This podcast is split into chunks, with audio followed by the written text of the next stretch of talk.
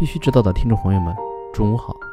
今天是七月九日，星期二，欢迎收听由区块链行情资讯 APP 蜜蜂茶提供数据支持的《必须知道》。首先来看数字货币行情，蜜蜂茶二十四小时行情早报七月九日八点数据：BTC 报价一万两千三百一十五点九零美元，二十四小时涨百分之七点四零，交易量为二百一十三点一二亿美元。ETH 报价三百一十四点八七美元，二十四小时涨百分之二点二三，交易量为八十三点四三亿美元。XRP 报价零点四零，二十四小时涨百分之一点二三，交易量为十五点六零亿美元。海瑞咨询首席分析师 Steven 观点：大阳拉升过后，BitMax 空头爆仓金额达到四千万美金，但是。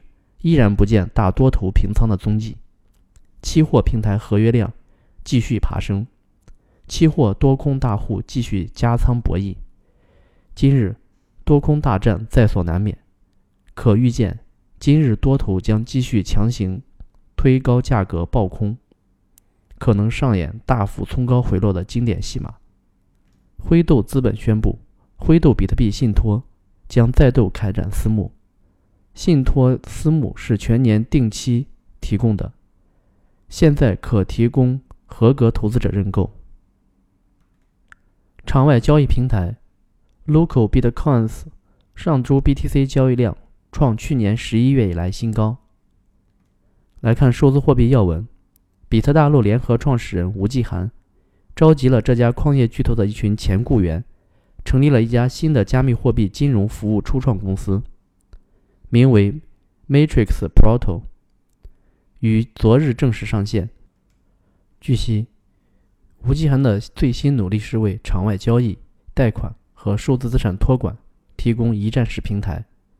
吴继涵与一些全球风险投资公司以及比特大陆本身都是大股东。Matrix Proto 总部位于新加坡，拥有约一百名员工，其中受试人是从比特大陆出来的。据凤凰网区块链消息，六名疑似 Plus Token 创始团队已从瓦图阿图解押回国。李笑来委托律师对 OTC BTC 创始人郑一婷言论发表律师声明。BTG 官网暂时关闭，升级维护。据 c o n d e s k 报道，ShapeShift 非监管加密管理一站式服务平台推出私人测试版。新平台可以让用户完全掌控自己的私钥。ShapeShift 创始人兼首席执行官表示，新平台提供了像 Coinbase 这样公司提供的许多服务，但在 ShapeShift 上，它以更加安全和自主的方式完成。澳大利亚金融和商业评论家称，比特币是不必要的，应该被禁止，呼吁政府禁止比特币。他认为，加密货币是不必须的。有风险，且对于一小群爱好者来说有益，但其缺点远超过优点，所以应该禁止比特币及其模仿者，或对其进行监管。区块链产业方面，据中证网消息，中国人民银行研究局局长王信七月八日表示，央行直接发行数字货币有助于提升货币政策有效性，未来要推动央行数字货币研发。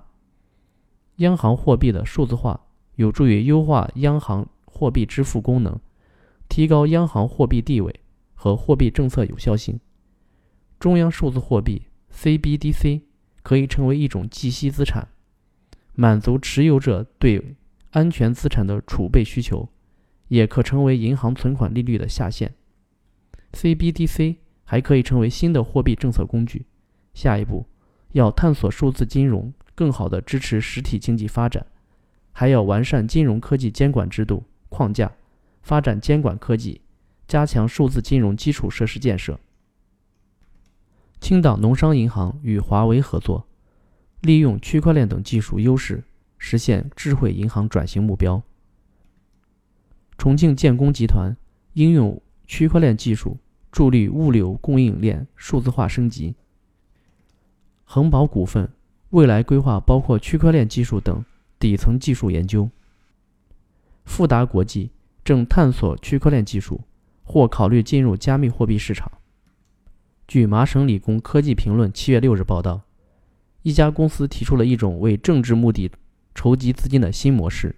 该公司希望通过其基于区块链技术的新平台，让普通民众筹集资金，并投票决定如何使用这些资金。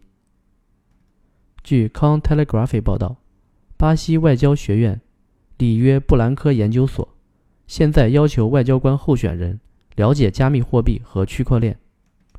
据悉，该研究所为外交官提升两个深读课程，其2019年挑选新外交官的公告中包括要求候选人了解区块链和数字货币。印度国家警察学院为印度高级警官。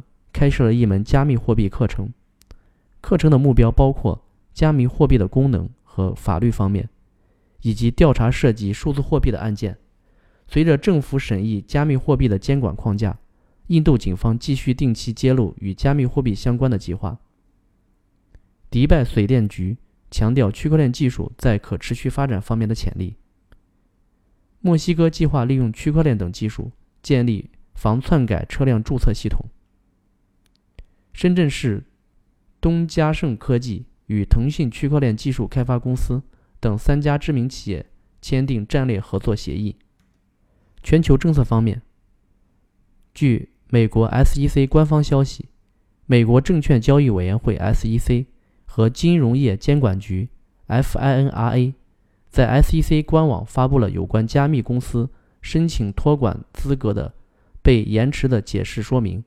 联合声明中强调了加密公司在申请为经纪商之前需要解决的一些问题，其中包括保障客户资金安全、数字资产证券和经销商模型、数字资产证券中的托管问题以及财务记录和报表等。法律专家称，Facebook 的 Libra 可能在进入泰国时面临困难，其不符合现有法律定义。伊朗央行副行长称。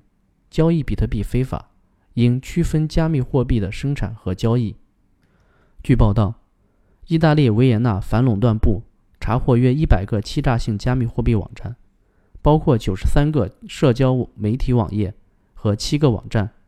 这些平台承诺在短期内可获得大量回报，推动潜在受害者投资包括 OneCoin 在内的项目。好了，感谢大家收听，今天的节目就到此结束。我们明天同一时间再见。